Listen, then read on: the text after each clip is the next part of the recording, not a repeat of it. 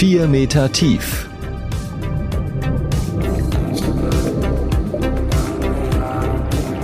Der Deep Dive in dein Thema. Klar ist, wir müssen alle irgendwo wohnen. Die Frage ist, wie wir wohnen möchten. Denn das ist ja gar nicht so einfach, wie wir auch schon in den ersten beiden Folgen des Themenblocks gehört haben. Über Wohnungsknappheit, demografischer Wandel, Schwierigkeiten beim Eigentum und, und, und. Wir stecken wirklich mittendrin im Wandel, aber da wo Wandel ist, da gibt es auch immer mehr Alternativen. Über eine sprechen wir heute. Gemeinschaftliches Wohnen. Dazu habe ich mir Katharina Keilenborn ins Studio eingeladen. Sie wohnt mit ihrer Familie in einem Wohnprojekt in der Bücherstraße in Wiesbaden. Sie erzählt mir, Hanna Weimann, Volontärin bei der VHM, wie gemeinschaftliches Wohnen überhaupt funktioniert, ob es auch mal Stress im Haus gibt und wer für diese Art zu wohnen besonders geeignet ist. Katharina, wie unterscheidet sich denn dein Haus von dem Haus, in dem ich wohne? Ich wohne nämlich in einer ganz normalen Mietwohnung. Ui, das unterscheidet sich in sehr ähm, vielen Punkten. Erstmal ist es kein Mietshaus, sondern wir sind eine Genossenschaft. Das heißt, eine Gruppe, die sich vor über 20 Jahren zusammengefunden hat, ist auf die Suche gegangen nach einer, einer Immobilie, also eine Wohnprojektgruppe, die gerne ein Wohnprojekt gründen wollte. Und die haben dann dieses Haus gefunden und das Haus gekauft als Genossenschaft. Diese Rechtsform Genossenschaft ähm, ist halt eine spezielle Form, sowas wie ein Verein, nur anders. Und das bedeutet, das Haus gehört der Genossenschaft. Zu dieser Genossenschaft ähm, gehören die Leute, die drin wohnen, aber auch noch externe GenossInnen, die ähm, dann eine Einlage bezahlt haben, damit sie in der Genossenschaft sind, die aber nicht da wohnen. Und das bedeutet, das Haus gehört uns quasi allen zusammen. Ähm, wie ich gerade schon gesagt habe, muss man eine Einlage zahlen, um reinzukommen in die Genossenschaft. Das ist erstmal eine Pflichteinlage von 500 Euro pro Person. Mhm. Aber wenn man da wohnen will, muss man pro Quadratmeter nochmal 500 Euro Einlage machen. Okay. Man also eine Wohnung von 100 Quadratmetern hat, das ist dann mhm. ziemlich viel Geld. Es gibt Ausnahmen, es gibt auch fünf geförderte Wohnungen. Das wurde mhm. damals mit der Stadt so abgesprochen, weil so ein Wohnprojekt natürlich nicht nur wohlhabende Menschen anlocken will, sondern eine gute Durchmischung haben will und auch Leuten die Chance geben will, dort zu wohnen, die halt nicht so viel Geld haben. Deshalb gibt es fünf Sozialwohnungen in unserem Wohnprojekt. Also haben wir keinen Vermieter, wir sind quasi selbst unser eigener Vermieter, wir kümmern uns aber auch um alles selbst. Es gibt keine Hausverwaltung, mhm. es gibt keinen Hausmeister. Wenn was kaputt ist, kümmert sich die Gemeinschaft selbst darum. Wir sind komplett selbstverwaltet. Natürlich äh, werden Dienstleistungen auch an Firmen vergeben, aber ja, das müssen wir alles so regeln. Das ist jetzt ein Unterschied. Ja. Und also wie viele Leute wohnen denn bei euch im Haus? Und also was sind das auch für Leute? Also sind das eher ältere Leute? Sind das auch junge Paare? Kann man das irgendwie so über den Daumen gepeilt irgendwie sagen? Es ist ganz gemischt. Mhm. Also, das ist auch äh, das, was wir wollen, was die meisten Wohnprojekte wollen. Es gibt auch ähm, Ü50 Wohnprojekte, die wirklich sagen, wir wollen hier älteren Menschen Wohnraum bieten. Mhm. Bei so uns Senioren-WG. Ja, genau, wo mhm. man dann sich auch dann um die Pflege kümmert. Mhm. Bei uns ist es aber ganz bewusst mehr Generationenhaus. Mhm. Und das bedeutet, wir wollen von jung bis alt alles haben. Es sind naturgemäß, wenn man freie Wohnungen hat, interessieren sich viele alleinstehende Frauen immer für solche, diese Wohnform tatsächlich, weil die sind vielleicht schon verwitwet oder sind geschieden, getrennt und sehnen sich halt nach Anschluss, nach mhm. Gemeinschaft. Viele Wohnprojekte haben, was ich auch von anderen Projekten mitbekomme, tatsächlich eher Probleme, junge Familien zu kriegen, was ich persönlich gar nicht nachvollziehen kann, weil es halt für junge Familien eigentlich die ideale Wohnform ist. Und du wohnst auch selber mit deiner Familie? Genau, ich wohne mhm. mit Mann und drei Kindern in unserem Wohnprojekt. Und bei uns gibt es wirklich alles. Also das jüngste Kind ähm, ist ein Jahr alt und die älteste Mitbewohnerin ist 83. Und die Leute sind entweder allein in ganz kleinen Wohnungen. Wir haben jetzt eine der größten zu fünf. Es gibt auch eine sechsköpfige Familie. Die größten Wohnungen sind 105 Quadratmeter groß, die wir haben. Mhm. Es sind insgesamt 22 Wohnungen in unserem Häuserkomplex. Das ist so ähm, Vorder-, Mittel- und Hinterhaus. Das mhm. ist in unserem Stadtviertel im Wiesbadener Westend so der typische Aufbau der Häuser. Und wir haben 22 Wohnungen in den Häusern, zwei davon sind vermietet. an Leute, die schon vor dem Kauf des Hauses dort gewohnt haben. Ah, okay. Und, und die denen, haben dann da Die haben das Recht, Wohnrecht. dort wohnen zu bleiben, Mhm. genau. Und 20 Wohnungen gehören der Gemeinschaft sozusagen. Und machen die dann auch mit äh, in eurer Gemeinschaft? Nee, die sind einfach da. Die sind komplett außen vor und wir sind der Vermieter. Also die so, okay. Genossenschaft ist der Mhm. Vermieter und da haben wir ein ganz klassisches Mietverhältnis mit denen. Die haben keine Schlüssel zu unseren Gemeinschaftsräumen, haben da aber auch okay. nie Interesse dran gehabt. Du hast es jetzt gerade schon angesprochen, die Gemeinschaftsräume. Ich denke mal, das ist auch ein ganz großer Unterschied von deinem Haus zu meinem Haus, weil ich habe meine zwei Zimmer und ihr habt aber noch mehr Räume. Erzähl mal. Ja, wir haben ziemlich viele Räume. Also in dem Geld, was wir bezahlen, so wie Miete, das nennt sich bei uns Nutzungsentgelt, aber natürlich ist es quasi wie eine Miete. Es ist noch die Nutzung unserer ganzen Gemeinschaftsräume zusätzlich drin. Und zwar haben wir einen riesengroßen Saal, also so einen länglichen Gemeinschaftsraum mit einem langen Tisch, wo wir alle dran sitzen können und unsere Versammlungen abhalten. Dann haben wir eine Gemeinschaftsküche, wo wir auch, die ist da so angeschlossen, da feiern wir auch sehr gerne in diesem Gemeinschaftsraum, Saal mit Küche. Zum Beispiel haben wir jetzt gerade erst Silvester dort gefeiert. Ach, schön. Und dann gibt es noch einen Kinderspiel- und Toberaum. Es gibt einen Fahrradraum, wo wir unsere Fahrräder unterstellen. Es gibt einen gemeinsamen Waschraum mit äh, diversen Waschmaschinen und Trockner. Dann gibt es tatsächlich sogar einen Raum für unsere Mülltonnen, damit die nicht hässlich im Hof rumstehen. Dann haben wir eine wunderschöne Dachterrasse Oh. und auf dem angeschlossenen Dachboden auch eine Sauna, die wir sehr gerne benutzen. Dann gibt es noch einen ähm, Kreativ- und Bastelraum und ein Gemeinschaftsbüro, wo die ganzen Ordner und Akten und ähm, alles, was so die Genossenschaft betrifft, lagern und PCs stehen und wo alles so gemanagt wird. Und diese Räume habt auch alle ihr in der Gemeinschaft so gestaltet, wie, also voll nach euren Bedürfnissen angepasst. Also die Familien haben wahrscheinlich gesagt, Kinder- und Toberaum. Und andere haben gesagt, wir brauchen irgendwie einen großen Versammlungsraum.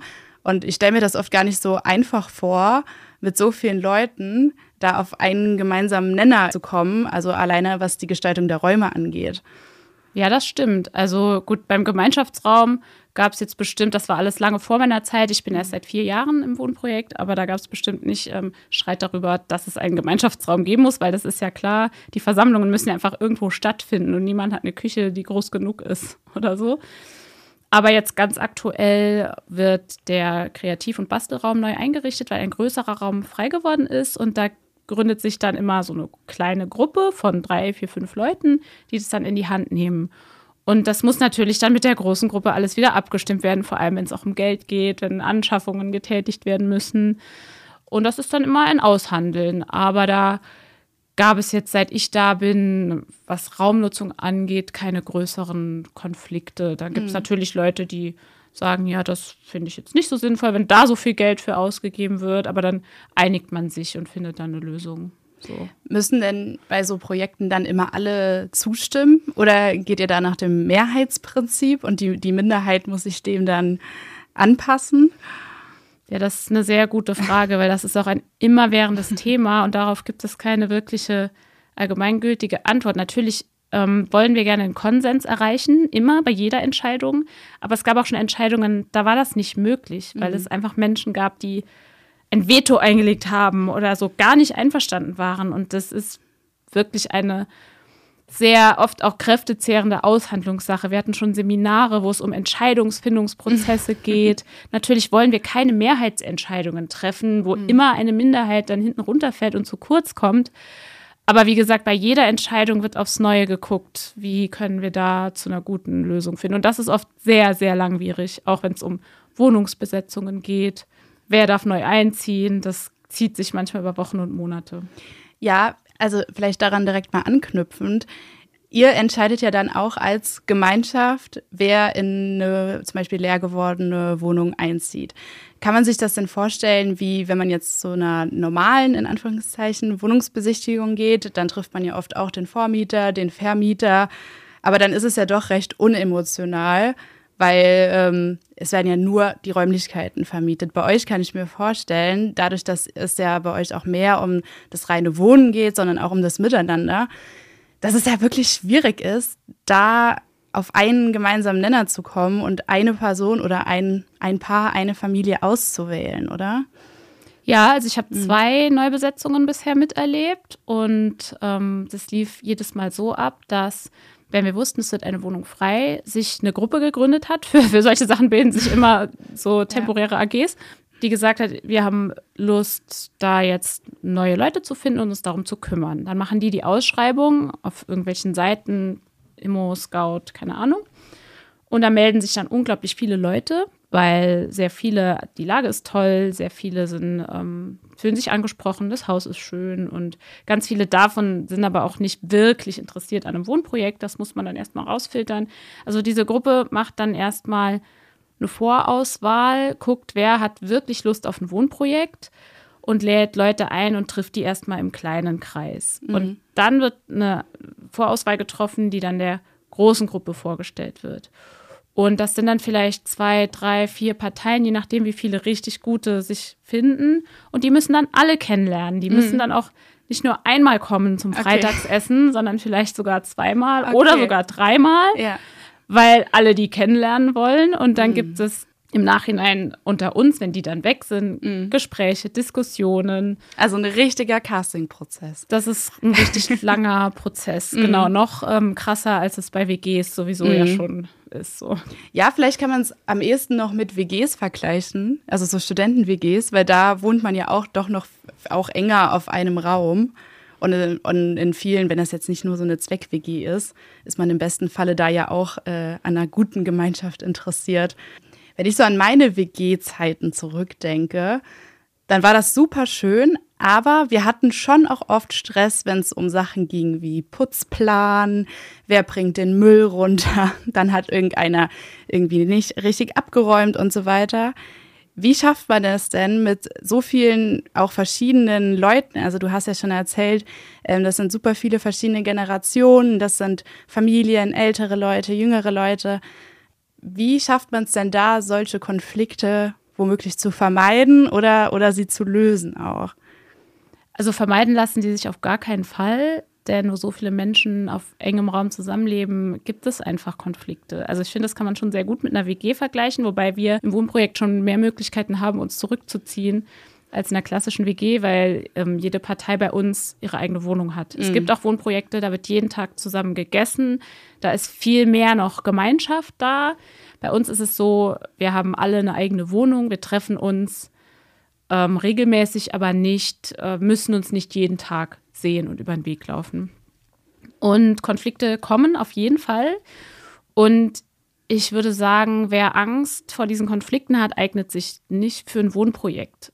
Die Person würde sich auch nicht für eine WG eignen. Wenn man wirklich sein eigenes Ding machen will und solchen zwischenmenschlichen Konflikten aus dem Weg gehen will, sollte wahrscheinlich einfach nicht in ein Wohnprojekt ziehen. Und ansonsten drüber reden, auch mal aushalten, wenn Leute einen anderen Ton anschlagen, als man den gerne hören würde und auch ähm, Kontra geben können, ist auf jeden Fall auch gut. Mhm. Nicht alles Also selbstbewusst sollte man sein. Und ja, oder man lernt nachsichtig. Genau, ähm, ja. Aber das muss man vielleicht nicht mhm. von Anfang an sein, vielleicht lernt man es dann auch. Was würdest du denn sagen, wer eignet sich außer von diesen beiden Aspekten, die du gerade schon angesprochen hast, für solche Wohnprojekte? Und wer sollte da wirklich die, die Finger von lassen? Also Leute, die auch gerne in WGs gelebt haben, eignen mhm. sich gut, würde mhm. ich sagen. Und ist sowas dann auch, worauf ihr achtet? Also wenn ihr Leute einladet, äh, so eine Frage, habt ihr schon mal überhaupt zusammen gewohnt? Dann hat man ja so einen kleinen Anhaltspunkt, ob das überhaupt funktionieren könnte, oder? Ja, als Frage stellen wir das ja, schon, aber das wäre jetzt kein Ausschlusskriterium, okay. wenn die Person mhm. gerade erst von zu Hause ausgezogen ist und sagt, ähm, das ist jetzt meine erste, wir haben gerade eine WG ähm, als letztes gecastet, weil wir eine WG im Haus haben wollten. Da wäre es jetzt kein Ausschlusskriterium gewesen, wenn man noch gar keine Erfahrung hat. Aber es, wär, es ist schon von Vorteil, wenn man solche Prozesse schon kennt.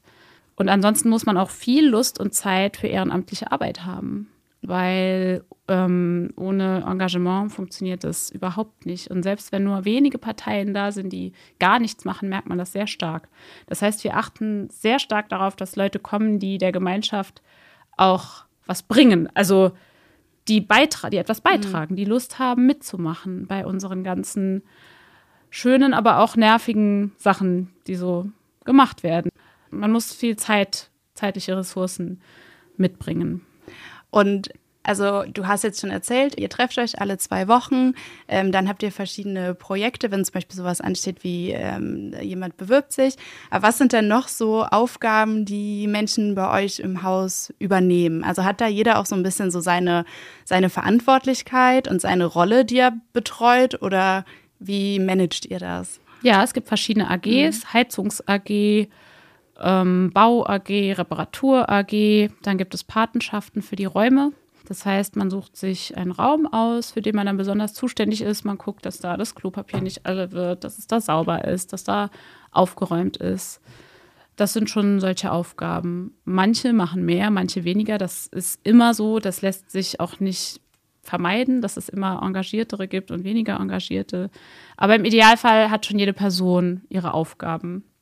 Warum habt ihr euch denn dann damals dazu entschieden, in so ein gemeinschaftliches Wohnprojekt zu ziehen? Und ist es auch so, wie ihr euch das damals vorgestellt habt?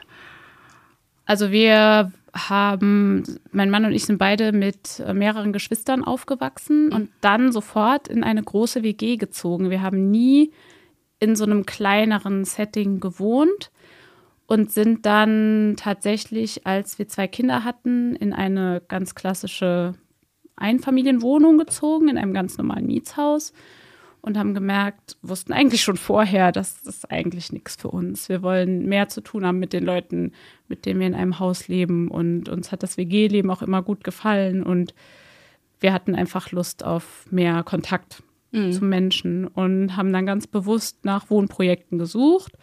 Okay, also das war kein Zufallsfund, weil ihr irgendeine Wohnung gesucht habt, sondern ihr seid schon ganz konkret auf die Suche nach so einem Projekt. Genau, wir hatten ja. keine Not, wir hätten aus unserer mhm. Wohnung gar nicht rausgemusst. Wir hatten eine schöne Wohnung, wir wollten aber in Gemeinschaft wohnen.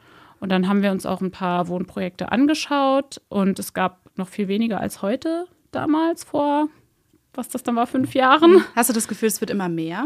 Ja, schon ein paar neu auch ähm, gebaut, ja. gegründet, auf jeden Fall. Aber es ist trotzdem noch nicht so viel in Mainz und Wiesbaden jetzt. Aber die große Schwierigkeit, vor der ähm, Projektgruppen stehen, ist, dass man einfach nichts bekommt. Das ist super, super schwer in den letzten Jahren, mhm. überhaupt eine Immobilie zu bekommen, sowohl Bestand als auch ein Grundstück zum Bauen, was ähm, bezahlbar ist, weil solche Gruppen nicht so viel Geld haben wie Investoren. Und da ähm, sind die Städte dann gefordert, das hat erstmal den Wohnprojekten zu geben, ja. um solche Wohnformen zu fördern. Und da ist leider noch nicht so im Bewusstsein angekommen. Also würdest du dir natürlich wünschen, dass es solche Projekte noch viel mehr gibt? Auf jeden Fall. Auch ja. in unserer Genossenschaft gibt es noch eine weitere Projektgruppe, die schon seit mhm. Jahren auf der Suche nach einer Immobilie ist und nichts finden. Also es scheitert nicht an der Nachfrage der Menschen nach solchen Projekten, sondern wirklich, wenn dann, äh, an der Immobilie selbst. Ja, tatsächlich mhm. scheitert es leider daran, was sehr traurig ist. Ja, und wir hatten uns auch, weil wir Kinder hatten für ein Wohnprojekt. Also das war natürlich ein großer Punkt. Wir wollten, dass unsere Kinder in Gemeinschaft aufwachsen und mehrere Menschen um sich rum haben, andere Kinder zum Spielen haben.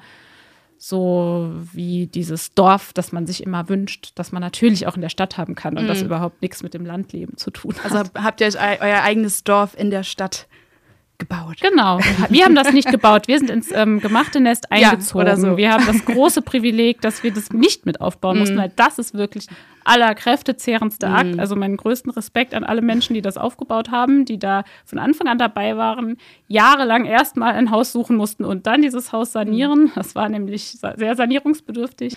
Da haben wir wirklich Riesenglück gehabt, dass wir äh, ins gemachte Nest ziehen konnten. Und ja, unsere Hoffnungen haben sich auch bewahrheitet. Wir haben super gute Freundschaften dort. Die Kinder haben viele andere Kinder zum Spielen. Es gibt gegenseitige Hilfe. Wir machen ganz viel zusammen. Wir waren auch in der Zeit, seit wir da wohnen, auch einmal schon gemeinsam übers Wochenende weg, wo wirklich das ganze Wohnprojekt geschlossen ähm, mhm. weggefahren ist. Es war richtig schön. Und ich war zwischendurch auch schwer erkrankt und da kam es natürlich sehr, das Wohnprojekt sehr stark zur Hilfe. Also da wurde gekocht und geguckt, dass es meiner Familie gut geht, als ich im Krankenhaus Toll. war. Da hat man wirklich gemerkt, was es so wert ist. Ja, ja. vor allen Dingen wahrscheinlich gerade, wenn es auch mal solche Zeiten gibt. Ne? Ich meine, wenn immer alles gut ist, ist auch schön. Ja. Aber es ist ja oft auch nicht alles gut oder ähm, wenn du erkrankt warst oder eine ältere Dame ist vielleicht mal nicht mehr so ganz fit, dass man da irgendwie noch auf Hilfe wirklich von der Nachbarschaft setzen kann. Ne? Das ist ja auch nicht selbstverständlich. Falls euch diese Folge und das Thema gemeinschaftliche Wohnen gefallen hat, dann habe ich eine ganz klare Empfehlung für euch. Denn nächste Woche spricht meine Kollegin Lena in der vierten und damit auch in der letzten Folge unseres Themenblocks Wohnen mit jemandem, der in einem Bauwagen lebt. Da solltet ihr also unbedingt reinhören. Bis dahin wünsche ich euch noch eine schöne Woche. Bis bald. 4 Meter tief ist eine Produktion der VRM von Allgemeiner Zeitung, Wiesbadener Kurier, Echo Online und Mittelhessen.de. Redaktion und Produktion die VolontärInnen der VRM. Vielleicht habt ihr selbst eine Idee oder Themenwünsche für einen der nächsten Deep Dives? Dann her damit. Wir freuen uns über Anregungen und Kritik, am besten per Mail an 4-meter-tief at vrm.de.